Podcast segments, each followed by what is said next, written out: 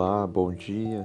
Nós estamos no nosso devocional de amanhã com Deus, iniciando mais uma semana na presença do Senhor. E eu quero meditar na palavra de Deus que se encontra em Jeremias, no capítulo 29, no versículo 11. O versículo 11 vai dizer assim: Porque eu sei os planos que tenho para vocês diz o Senhor. São planos de bem e não de mal, para lhe dar o futuro pelo qual anseio. Esse é um dos textos mais citados da Bíblia Sagrada. Isso porque ele demonstra Deus como aquele que controla todas as coisas e aquele que tem um futuro preparado, planos de bem e não de mal. Mas se nós tirarmos o texto do seu contexto, podemos dizer muitas as coisas. Por exemplo, eu posso usar esse texto e dizer que Deus tem uma casa nova para mim. Eu sei os planos que tenho para você. Então a pessoa usa esse texto para falar, ó, aqui, eu vou conseguir a minha casa, o meu carro, porque Deus tem os planos para mim, planos de bem e não de mal. Nenhum mal vai me atrapalhar. Mas na verdade nós temos que entender o contexto desse texto, já que ele diz é, claramente que o Senhor tem planos de bem para o seu povo. O contexto é Israel, Israel, Judá, Jerusalém. Judá desobedeceu a Deus. Por ter desobedecido a Deus, eles foram levados cativeiro para a Babilônia e lá ficariam por 70 anos. Então Deus usa o profeta Jeremias para dar uma palavra a eles, para eles continuarem naquela terra, mas trabalhando, mas é, orando pela paz da terra, porque o Senhor traria eles de volta. E o Senhor diz para ele: Vocês ficarão na Babilônia durante 70 anos. Depois disso, eu virei e cumprirei todas as boas promessas que lhes fiz, e os trarei de volta para casa. E aí vem o texto: Porque eu sei os planos que tenho para vocês, diz o Senhor. São planos de bem e não de mal, para lhe dar o futuro pelo qual anseiam. O futuro que eles ansiavam, o povo que estava ali na Babilônia, era a libertação do cativeiro, era a, a volta para a sua terra.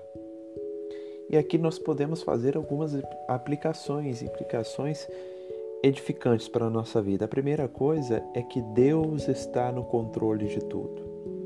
O universo não é fruto do acaso, nem tampouco o destino é resultante do acaso. Mas Deus é o causador de todas as coisas. Deus, ele controla todas as coisas.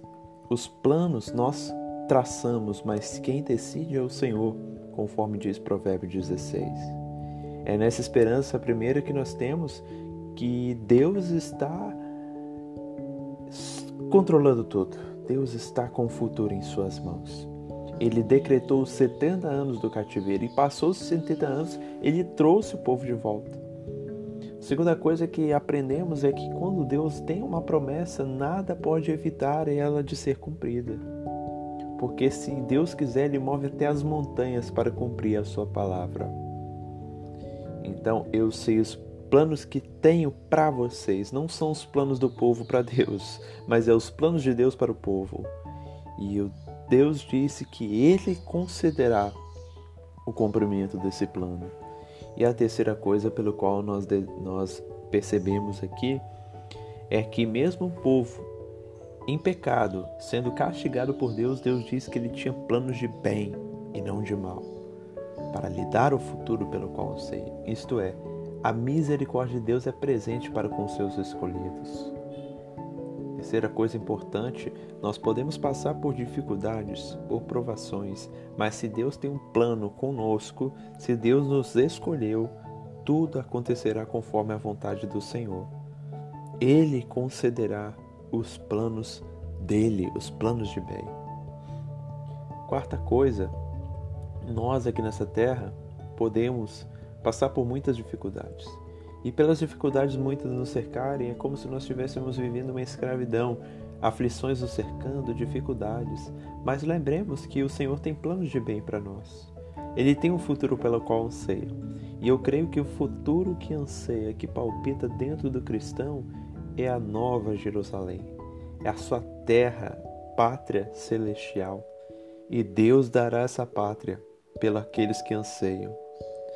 É como Jonathan Edwards disse, ó Deus, grave a eternidade nos meus olhos. O povo de Deus deve ter a eternidade gravada nos olhos dele. E tendo ela gravada, podemos ter a certeza que Deus considerará o futuro pelo qual anseiamos é, a glória celeste. E assim aconteceu.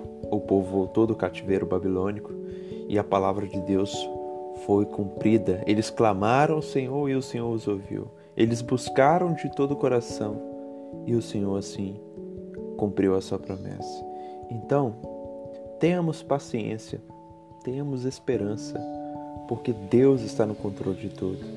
Entreguemos a nossa vida a Ele, que Ele com certeza não decepcionará aqueles que esperam em Sua palavra. Uma boa semana para você, para mim, que o Senhor seja glorificado através das nossas vidas. Em nome de Jesus. Amém. thank you